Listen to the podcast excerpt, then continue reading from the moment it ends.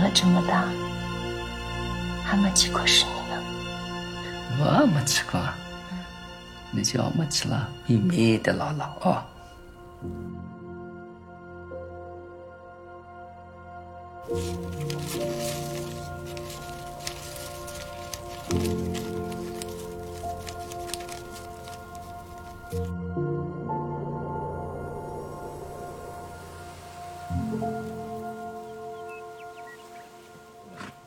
描述乡村爱情故事的电影获得了三大电影节的青睐，并且在国内的电影市场也取得了蛮亮眼的票房成绩。今天我们要讲的就是这一部《引入尘烟》。大家好，欢迎来到今天的八点三戏院见，我是主持人王基凡。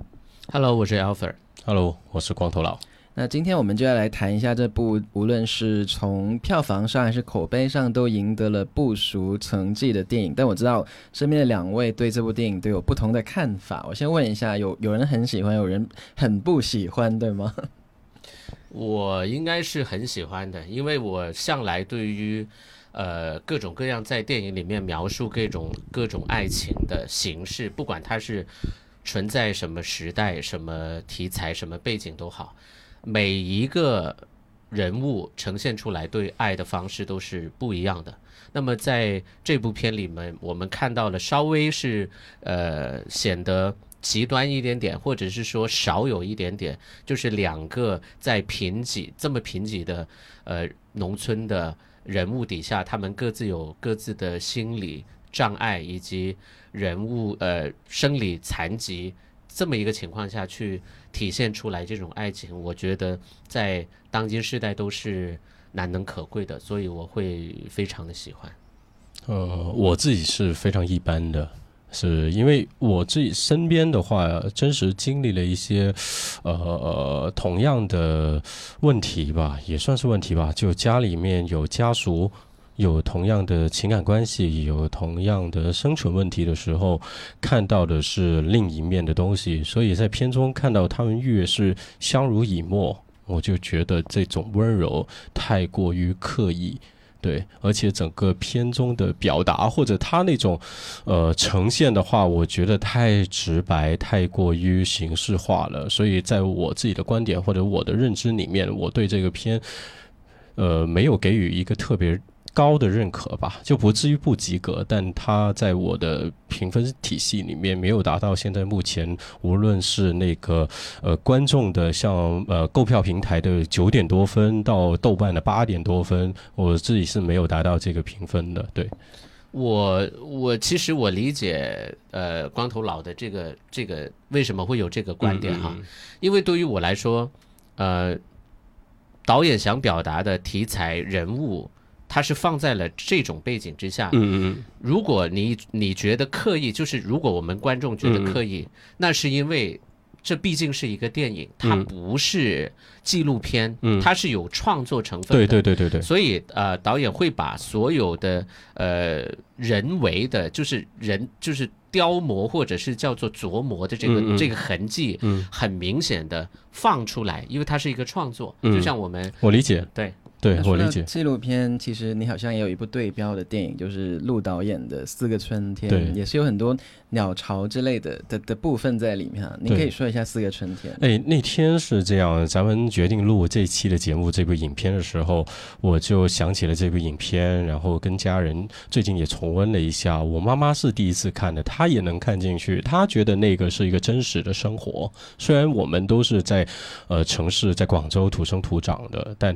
呃看。看到那些信息，或者他小时候也有呃经历过类似的的生活的时候，他那个可信度和认可度会更高。至于呃引入尘烟的话，我觉得那种设计感太足了。就好比于它里面关于吸血，资本家吸血这个事情，它真的就是吸血，真的就是把他的血抽出来。我觉得这种情况怎么说，它是一个表达，但这种表达似乎太过于刻意，或者嗯，没有我对这个片的预期这么高吧，这么好吧？对，也就是人工的痕迹，你觉得重了一点，对吧？对，对你这样对比有点不太公平，就是因为四个春天它是真实发生的生活，但是引入尘烟要放在一个嗯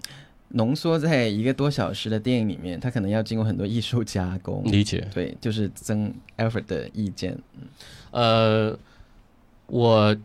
对于片子的感动，我永远都会着重一个字，就是爱。嗯因为我们每两个个体的之间的关系，不管是父母的爱、母子的爱，或者是呃情人的爱，或者是朋友的爱，一旦我觉得对于片里的人物，这两者关系是成立的，而且它是在我们的社会里面难能可见的，我都把它视作为一个珍宝，因为每一个人都会从它里面获得自己应该看到的。应该得到的那部分，或者是已经失去了的那部分，嗯。因为在一个呃经济环境这么贫瘠的情况下，甚至是环境呃土地环境这么贫瘠的情况下，在相处都产生出一种呃难能可贵的相互理解帮忙。嗯。那当然，我们也有看到比打个比方，就是嗯。当那个海清饰演的女主角在帮她丈夫，就是老四去嗯。撑那个。呃，麦麦杆上车上车撑不起来的时候，她看到旁边，因为有旁人在看，觉得嗯自己一个残疾老婆对于自己来说应该是很丢脸，或者是甚至哎一对比，人家就能干活，你就不行，就那种怨气立马就自然而生，就去抱怨自己的你你你你这个呃这个这个呃糟娘们什么的，所以我觉得嗯我是愿意理解人工痕迹明显去大于其他的。这段的真实感蛮好的，就是因为可能他不是一个圣人哈。如果普通的写法，可能从头到尾都对老婆很好，但他有一段就是相对自私一点，好像打老婆是为了给其他村民看，嗯这也蛮符合他的人设。嗯但其实后来他也很心疼他，把他扶上车这样子。对，然后我自己是觉得，比如，呃，他那个关于灯光的问题哦，他片中刚开始的时候采用的更多是自然光，甚至是晚上的时候他用的是烛光，但往后他不断的在寄宿在不同的人的家里的时候，他那个。电灯的光源呢、让我觉得在我自己的真实经历里面，我觉得不现实。为什么我会揪着这么一个小点来去看呢？因为它是为了满足它不断的呈现的光影的效果，在晚上的话确实很难照戏，但你能做得更好，这个是我在片中看到其他光源的时候，它充满设计感的东西的时候的一种怀疑。所以它每一个值得我怀疑的点，都会让我不断的有空间和时间，因为它节奏本来就慢，让我去充满了反思，充满了思考。不要受众于各大平台或者别人的声音的去认可，你就去质疑犯质疑自己，而是应该去质疑你眼前所看到的所谓的真相的东西。这个是我自己的观点哦。就是一些细节会让你出戏，对吗？对对对因为对，农村家庭可能不会有这么光的光源，就是你看的时候，你好像很喜欢那个光，对不对是我是觉得那个光是让我重新把注意力回到荧幕的一个设计点。我确实认可那种设计感，那个是很美的，我认可的。但中间有太多，比如他建房这个过程是非常值得稀罕的，在印象记录里面也很有价值。但越是这样的珍贵的东西，他居然忘记去把这个呃呃呃砖，这个要干的砖，它没有去覆盖好，或者没有去保护好，这个在我的理解里面好像又有点矛盾和冲突。这么稀罕的东西，我们自己手上拿着任何稀罕的东西都会珍而重之，更别说对于他们来讲，我觉得更会珍珍惜，因为它全片里面大家去呈现那个价值观和那个理解也会是这样的。偏偏他为了照这场戏这种冲突、这种受难而充满了这种设计的话，我会也会抱有这种怀疑的态度。对，嗯，也有可能是那边就是干旱的情况比较多，很少下雨，所以没有考虑到这个这个下雨这一点。那另一个是为了下一段，就是要两个人在雨中的患难戏，那个也是很多人的泪点，就是海清摔在地上很多次，然后丈夫把她扶起来，她又掉下来了，就那一段很多人非常喜欢，就是那种患难的感觉。所以为了这一段，一定要。先不保护那些砖，这又是一个戏剧设计的问题了。嗯，呃，我刚才一直在沉思啊，就是我我们应该这么表达，这部片是一个，呃，不只是合格，应该如果是它是一个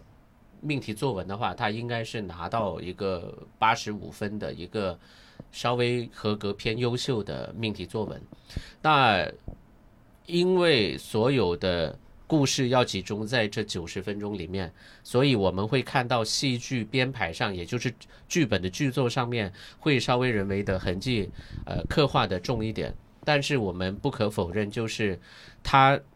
在一个整体，不管他演员的素人的表演，或者是专业演员海清的表演层面，它的整个拍摄的耗时，因为你看我们场景门口的一个屋子，一棵树。呃，麦地已经经历了一年四季，那还有一个就是在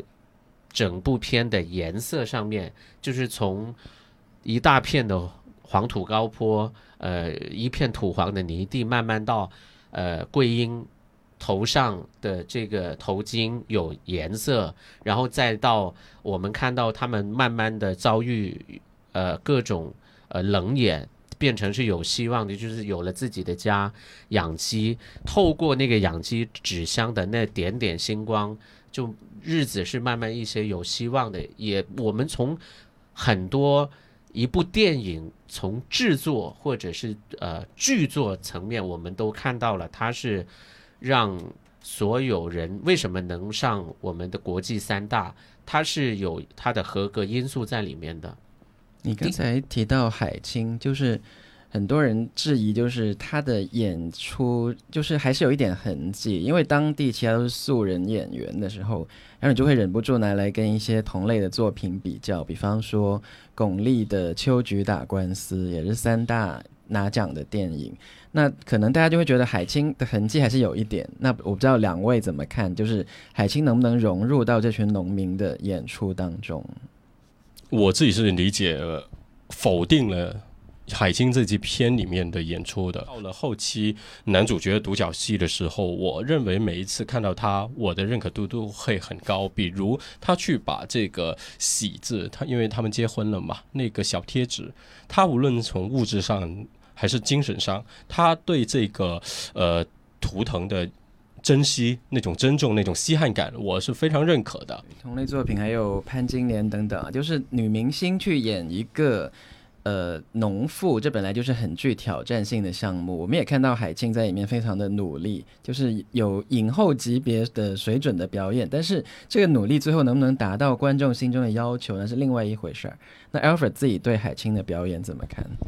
呃，我觉得会有两个前提，第一个就是。我们都有先入为主的观念了，知道这是明星去演跟自己身份差之千里的角色，就是城市到农村，呃，演员到农妇，这已经有先入为主的观念，就是我们会把一个判定的标准先强加在他身上了，这是第一个。第二个是，呃，在角色层面来说，因为他要去。塑造很多细节哈，就是打个比方，一直在颤抖的那个手，呃，第二个是他皮肤的经过日晒雨淋的一些粗糙，甚至是干裂，呃，等等这些，呃，特技化妆以及融入生活的，是能帮助到角色去起一定的表演作用的。那在。一个是素人，一个是演员的，放到对比，为什么这是角色的关系是一丈一父啊？我们说就是老四，因为他是素人，刚好他的角色是沉默寡言的，是不喜形于色的，是把所有的内心的热情跟爱已经被命运折磨的差不多的，他他就习惯了什么都不出声，所以。他所有的不出声，我们都会觉得他是他这个角色应该有的呃性格特点。所以像刚才您说，嗯，贴贴喜字，或者是我们看到的一幕，呃，怕燕子的窝被轰掉，然后去把燕子赶走，甚至是后面呃，就是我们理解是他告别自己的，做完了所有应该还的债。然后告别自己的妻子，把手上的那个水煮蛋咬了一口，再躺下。他所有的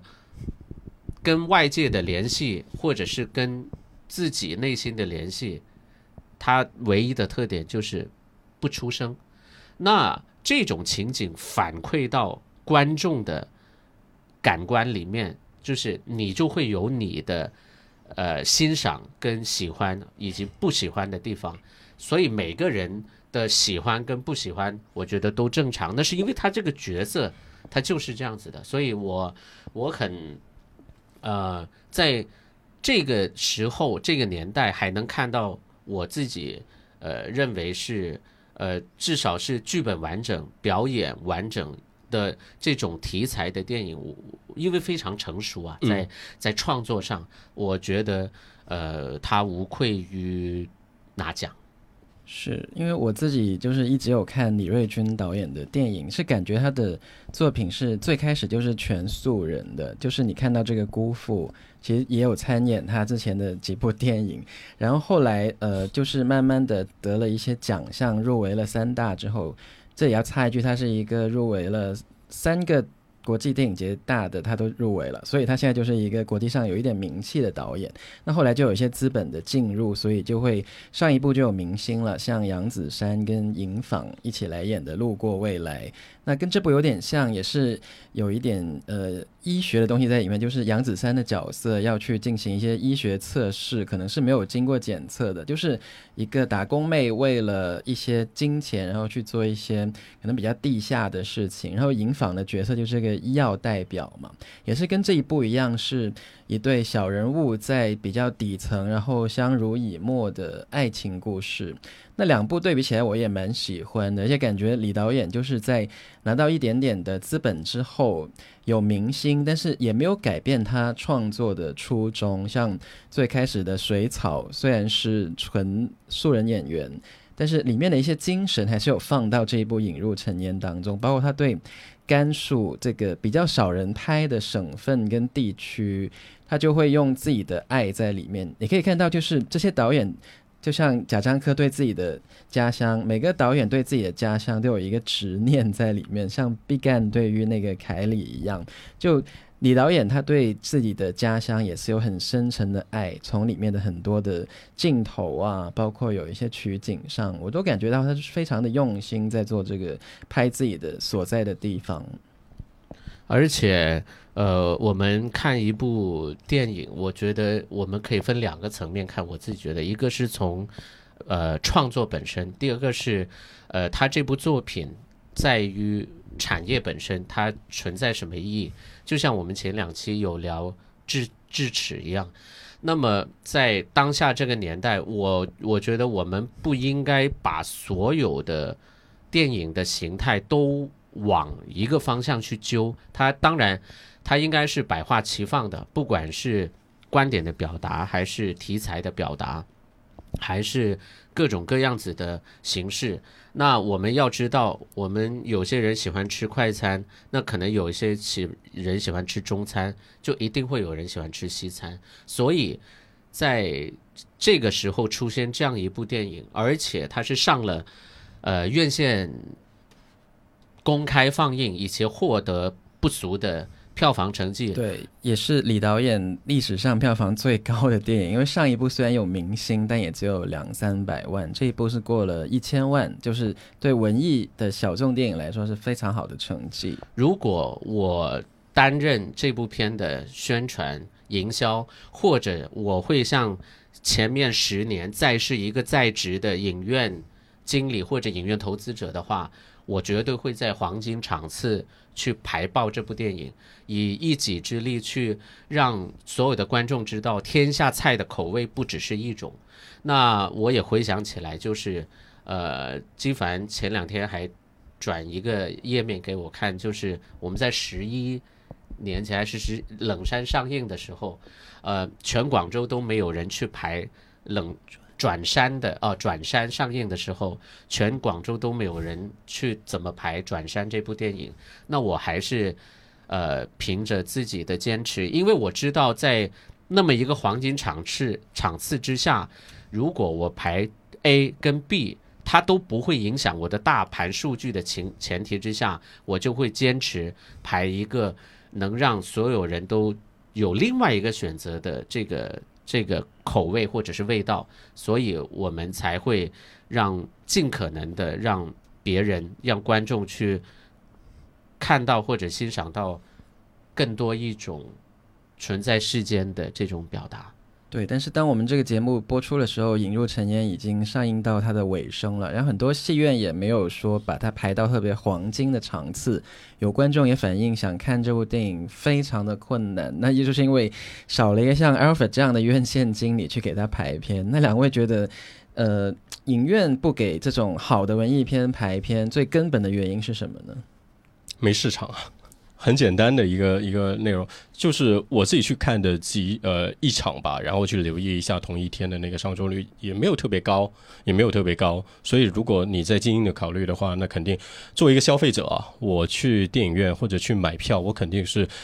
买到想满足我自己或者我自己清楚我自己要什么的，我才会去消费嘛，这个是根本。而且呃，但换一个角度吧，呃。一个呃产业的多样性是一个发达的其中一个标志，而不是单看我们的票房，单看整个产业的大盘有多大，这个是很关键的。所以有多样性，我觉得是好的。但如果把一个稀缺的东西就突然捧到这么高，我会担心会变成一个捧杀的形象或者一个情况，而不单单是说我对这个影片必须要支持，就呃盲目的去支撑这个东西，因为。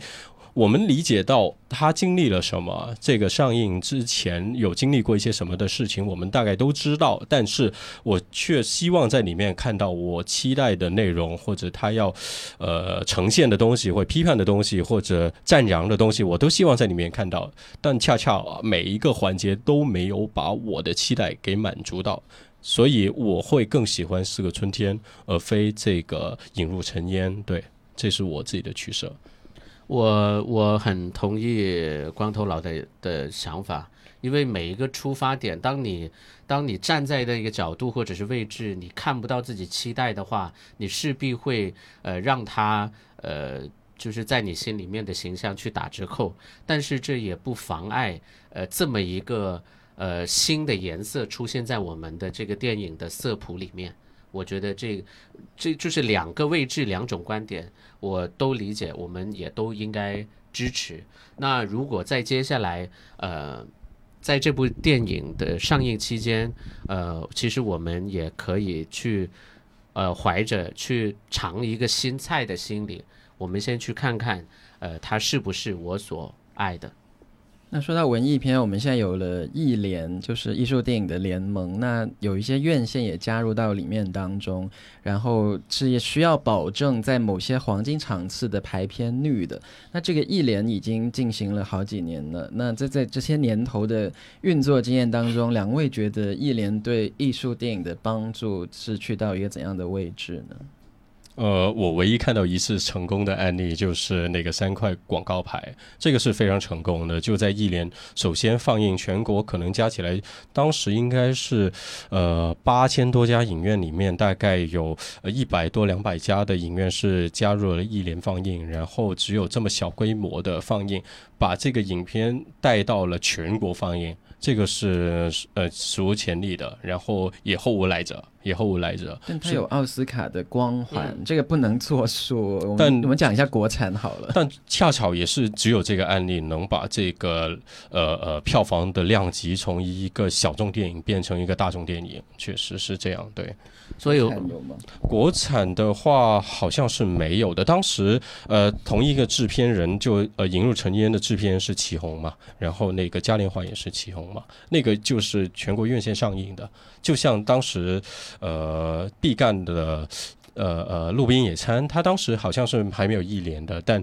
当时也就这个形式上映。但呃，路边野餐当时是密钥只有十天的有效期，他不做延期，就大家看了就看了，看不到的话就随缘。就选择了这种方法、这种模式来去做发行，确实在内地的这种发行模式里面是比较罕有的，就过去没有过，现在也再没有了。对我们想起艺术片的排片，就会想起方丽为了《百鸟朝凤》下跪的事情嘛。就是文艺片在内地的很多时候都是采要采取一种毁灭式的宣传来达到一个效果，但这个是蛮让人痛心的。就像引入尘烟，我们这是在微博各种平台看到的是海清的手机掉进粪坑这样一个 宣传点。就是很多时候太严肃的东西，你很难在大众的层面上去宣传，只能通过一些娱乐化或者吸引眼球的方式来做文艺片的推广。我不知道 Alfred 怎么看。我觉得在这个层面上，我们首先要呃帮助大家去理解理解多个呃概念。首先，文艺片我们口里说的文艺片，其实它只是一个大类，它不是某个类型片，它不是像警匪片、呃悬疑片这种这么细化的一个概念。它文艺片只是说节奏不快，没有明星，或者是说呃投资简单等等，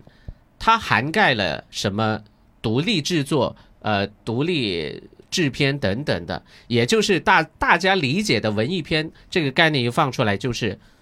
节奏慢、不好看，或者是说太严肃，或者是如何如何，这是第一个。第二点是，我们应该看一部片，应该这么表达，就是从它的创作完整度上，它的剧本完整度上。所以我们看到刚才提到的三个广告牌，当然它是因为有奥斯卡的背景，呃，或者说奥斯卡的光环。如果回头来说，我们刚才还说转山，我是一个影院经理，如果我有这个意识，我看到了引入尘烟是我喜欢的，或者是值得推荐给大家的话，那可能今天晚上或者每天晚上我会排一场。那么光头佬他是另外一个影院经理，王基凡他是再另外一个影院经理。那我们三个人、三十个人、三百个人有这样子的去让市场多样化，因为它不足以，它已经过了那个。呃，如果我看完可能觉得有点沉闷，甚至是我觉得看不懂，它已经不是这一类电影了。它只不过是在呃题材上是偏于主流，它是说农村，农村是说呃呃贫穷，说农民，说家，说爱情，它只是这么一个题材电影而已。我觉得它受限的只是因为题材。如果同样一个人物，放在城市，两个上班族各有残疾，各有性格，然后又很相爱，但是这个可能共鸣度就高一点了。所以这部片，我觉得我们讲文艺片，其实也有拍的好看的、表达的完善的文艺片，跟不是这样子的文艺片。所以，我们每一位观众应该在观观赏的时候，就不要因为它是文艺片这三个字就拒绝观影。我只是想。强调这一点。那么回过刚才我们提的排片，也就是说，因为每一个人都排了呃三块广告牌，所以就变成全国的的这个重视。那么我们回过头来，引入尘烟，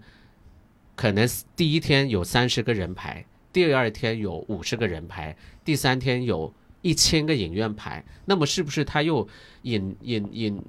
演化成为一个全国排片的这个大概念，这也是有可能的。所以，我还是希望说，呃，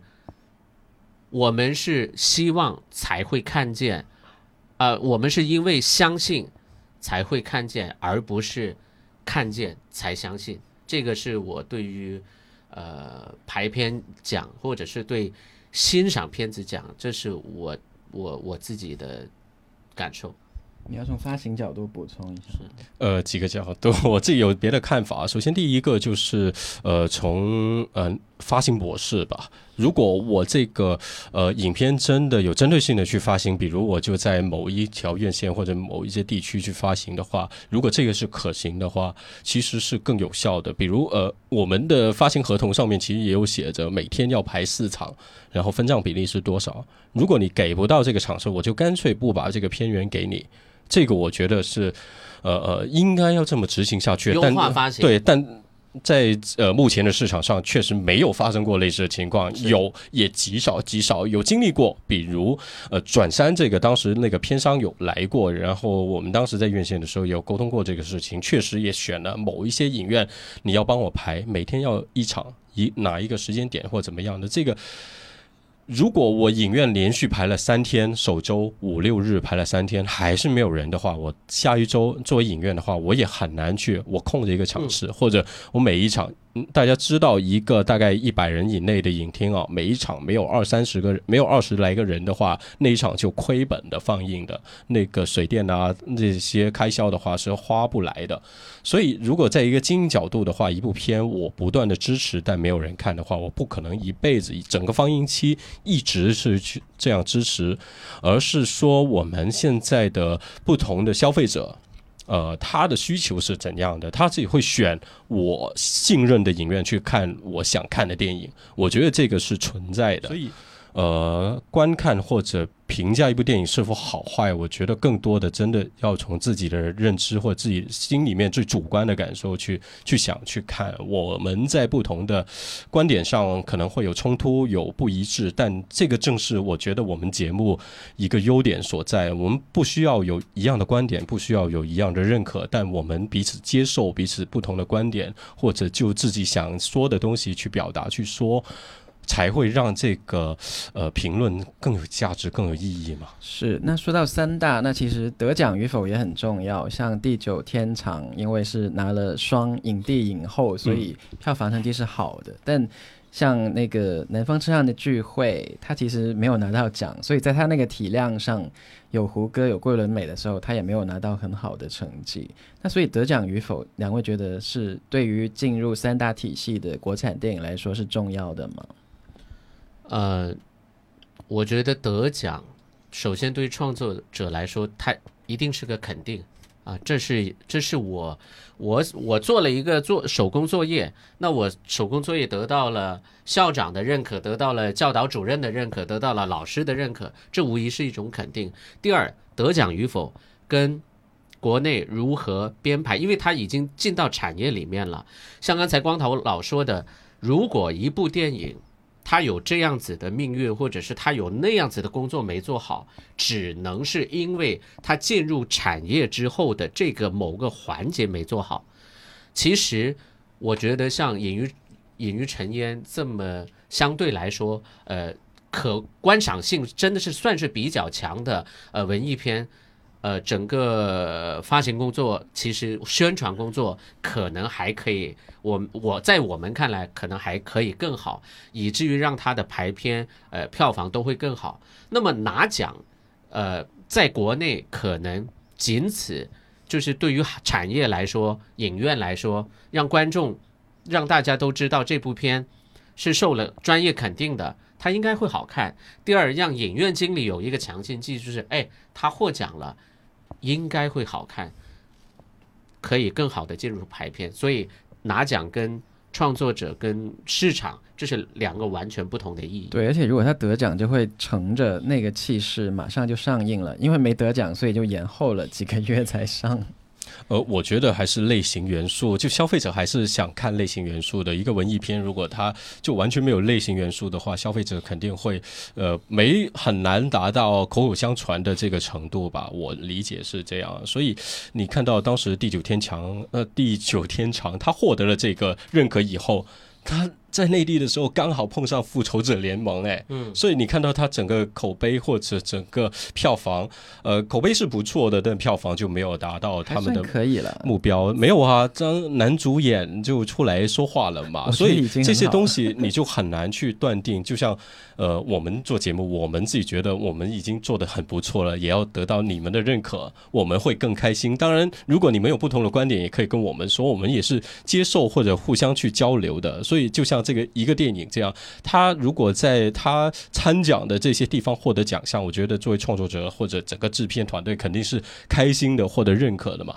但呃，作为我们也是这样，如果得到不同的认可，我们也是开心的。但如果受到不同的批评或者不同的讨论的话，我觉得我们也可以接受，也可以去交流，这个才是一个呃健康发展的一个行业的。一个一个一个生态吧。现在已经通过口碑把这部影片的票房已经拉得比较高，比较理想，是喜出望外了。刚开始的话，呃，那些购票平台预测这部片就一百万以下嘛，而现在都有多了一个票零，对啊，都有了这个效果了，所以我觉得口碑还是会吸引到不同的观众关注到，然后走进影院的。所以我觉得一部影片的口碑，就这个东西还是直接影响到这个票房的。对，其实我们对于口碑，它其实就是在市场的一个传唱度。嗯，口碑越好，你身边的人会越关注，越关注的话，就很有可能把这个转化率把它直接转化为票房。嗯，所以我觉得片子本身的质量一定是最关键的，剩下的才是片子的营销以及宣传。对，像海清在电影里面拾起的那个麦子的种子，就是有些东西需要有人把它扶起来，它才可能茁壮成长。就像电影里面那个一块一块砖建起来的房子，这样我们的文艺片也是从无到有，从比较小的弱势的。的形式到慢慢有一千万的票房，那以后说不定会有一些小成本电影也可以有一亿票房这样的好成绩。我们也期待更多过程的文艺片会有一个更灿烂光明的未来。希望大家都能进电影院去看《引入尘烟》这样的片子，也多支持像李瑞军导演这样一直坚守在文艺片阵线的国产导演。那很谢谢大家今天收看今天的八点三戏院见，我们下一期节目再见，拜拜。拜拜。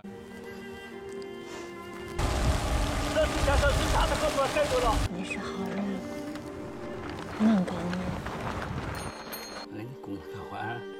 咱还结婚，你跑到哪那都去丢不掉？里有一句台词，这句台词其实很平常，但每次我在讲的时候，我都还是会难过。他说：“我，我再也没有想到，我这辈子能住在自己的房子里，有自己的家。无常是生活的本质，变是真理。你要学会去接受，接受生命给你的馈赠，就好像这个拍摄的过程一样，对于我来说是非常难忘的一段经历。电影就是一个时间的艺术，你散落的一个一个字，然后凝练到一个剧本里面，最后它在荧幕上开花结果，跟那些种子种到地里面是一样的。就把电影交给时间吧。